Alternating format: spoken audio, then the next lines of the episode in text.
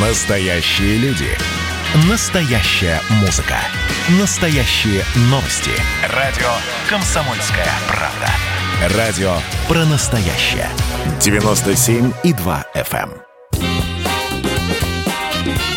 эм. Был бы повод.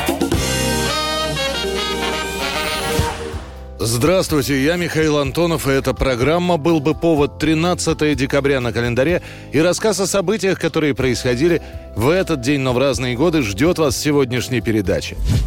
1848 год, 13 декабря. Около здания глав почтамта в Санкт-Петербурге появляется первый почтовый ящик. Он был синего цвета, сделан ящик из дюймовых досок и обшит листовым железом. Высота его составляет 58 сантиметров. Ширина 34 и глубина 32 сантиметра. Чуть позже подобные ящики появляются и в других частях города. В газетах того времени публикуют пояснение о применении этого нового приспособления. Отныне жителям столицы предлагается письма не отправлять нарочитым и не ходить лично в почтовое отделение. Достаточно просто бросить запечатанный конверт в ящик. И письмо дойдет до адресата. Правда, самые первые питерские ящики очень часто воруют. Причем их уносят со всем содержимым. В итоге дойдет до того, что в первые месяцы около почтовых ящиков будет периодически прогуливаться городовой, следя за порядком.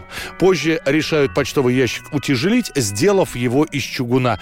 Весить он стал около 40 килограммов, и его уносить перестали. 1971 год, 13 декабря. В Советском Союзе на экраны выходит нелирическая комедия режиссера Александра Серова «Джентльмены удачи». Канай отсюда! Точно, канай. И пусть канает отсюда, а то ему рога подшибаю, пасть порву, моргал и выколю. Всю жизнь работать на лекарство будешь. Сарделька, сосиска, редиска, новохудоносор, петух гамбургский. Так бы и сказал. Комедию об уголовниках снимает и сам уголовник, точнее, недавно освободившийся из мест не столь отдаленных, Александр Серый. Он ввязался в драку и был осужден. Отсидев половину из отмеренных 8 лет, Серый выходит на свободу, не имея никаких перспектив на будущее. Помог режиссер Георгий Данелли, который пообещал написать сценарий фильма, сказав, что он пишет, а вот снимать это кино будет Александр Серый долго подбирают актеров. В ленте должны были сниматься, но по тем или иным причинам отказались Никулин, Миронов, Дуров и другие артисты. В итоге утверждают Леонова, Вицина, Крамарова.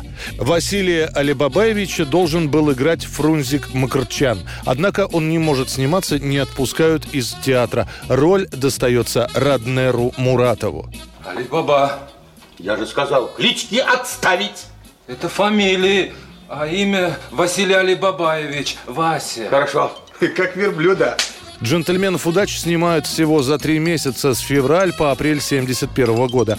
Дачу профессора археологии в Серебряном Бару, это была дача одного из членов съемочной группы, детский сад, театр, заброшенный дом, в котором прячутся сбежавшие герои, снимают в Москве, тюрьму и побег в Самарканде. Московские сцены снимают в феврале и в марте, но в столице, как назло, льет дождь. Съемочная группа уезжает в Самарканд, начинает работать там, как вдруг в конце марта приходит телеграмма. В Москве выпал снег, срочно приезжайте. За неделю заново отснимают часть зимних сюжетов. Как герои изучают английский на заснеженной даче, делают зарядку и как доцент достает из проруби золотой шлем Александра Македонского. Фильм «Джентльмены удачи» в итоге в 1972 году посмотрит около 65 миллионов человек.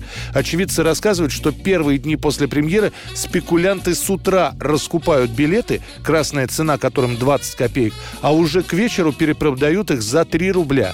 По посещаемости фильм занимает 12 место среди советских фильмов за всю историю отечественного кинематографа. Ты что, глухой, что ли? Тебе же сказали, дерево там такое. Елка, что ли? Сам ты елка. Тебе же говорят, во! 2003 год, 13 декабря. В районе города Тикрит в Иране арестован Саддам Хусейн. Сообщение о его поимке делает президент США Джордж Буш-младший. United States military forces captured Saddam Hussein alive. Со входом американских военных в Ирак Хусейн скрывается от ареста. Его местонахождение постоянно меняется, и какое-то время бывшему лидеру Ирака удается уходить от преследования, хотя за его голову назначена крупная награда. В итоге Саддама обнаружат во время рейда по Текриту, поскольку американская разведка получает данные о местонахождении Саддама. Пентагон в течение двух часов после ареста не делает никаких заявлений. Сначала американские военные военные хотят провести идентификацию пойманного человека, который, как утверждают, действительно похож на Саддама Хусейна. Командование решает убедиться, что это не двойник диктатора.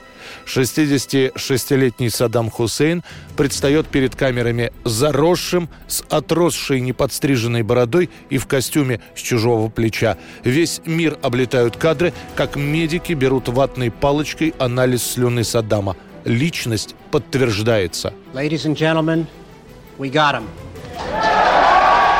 После этого Саддама Хусейна поместят в тюрьму. Судебный процесс над всеми обвиняемыми во главе с Хусейном начнется 19 октября 2005 года. Для этого будет создан высший иракский военный трибунал. И тогда же будет восстановлена смертная казнь, которой Хусейна и приговорят.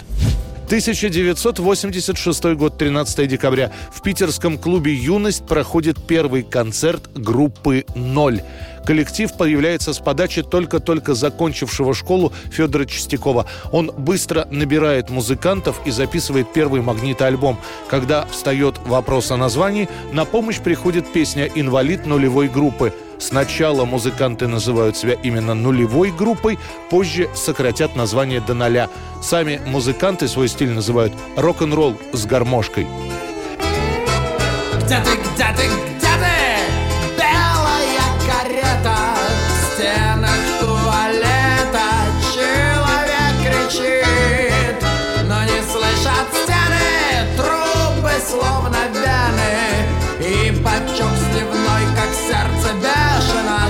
share.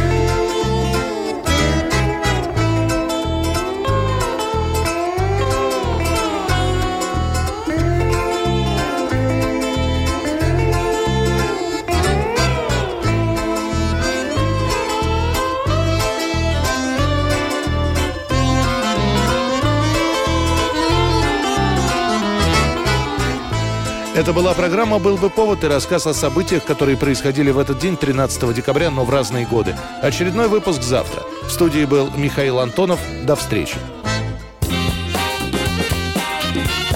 «Был бы повод»